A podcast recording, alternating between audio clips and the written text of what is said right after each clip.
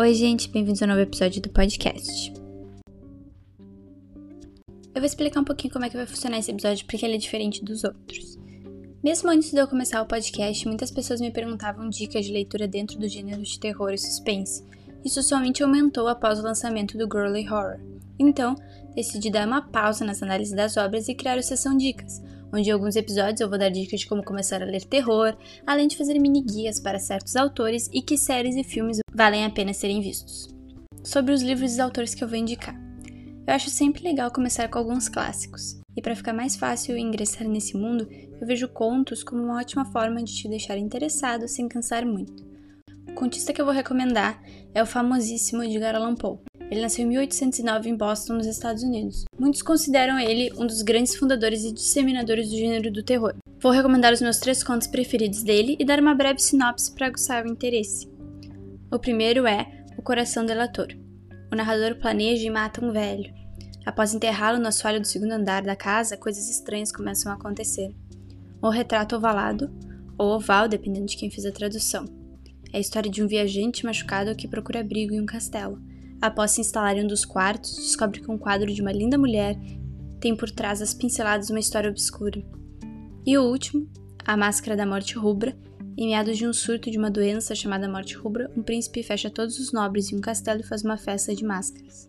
Ninguém sabe quem pode entrar lá despercebido.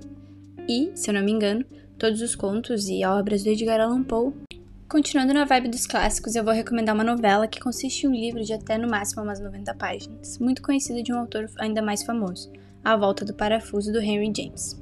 A novela conta a história de Danny, uma mulher que vai ser au pair de duas crianças na Inglaterra. Tudo vai bem até que coisas estranhas começam a acontecer na mansão. Lembrou alguma série? Ele foi a base principal para A Maldição da Mansão Bly, série da Netflix lançada em 2020. Acho legal ressaltar que as narrativas do século XIX que pega esses dois autores são muito mais para um terror psicológico do que sobrenatural. Isso se dá por causa da época em que foram escritos, que no século XIX o que causava muito medo era a ideia de enlouquecer, de não saber o que era real. Vamos então para os mais contemporâneos. Mesmo tendo sido escrito em 1977, esse aqui compõe o cânone da literatura de terror, o livro Horror em MTV de Jay Anson.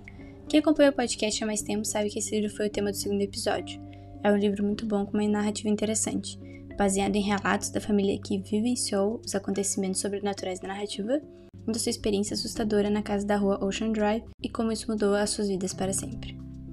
A minha próxima recomendação é de um autor que não vejo muito ser falado no Brasil, o canadense Andrew Piper. O livro que eu vou indicar foi o único que eu li dele até o momento e se chama A Criatura.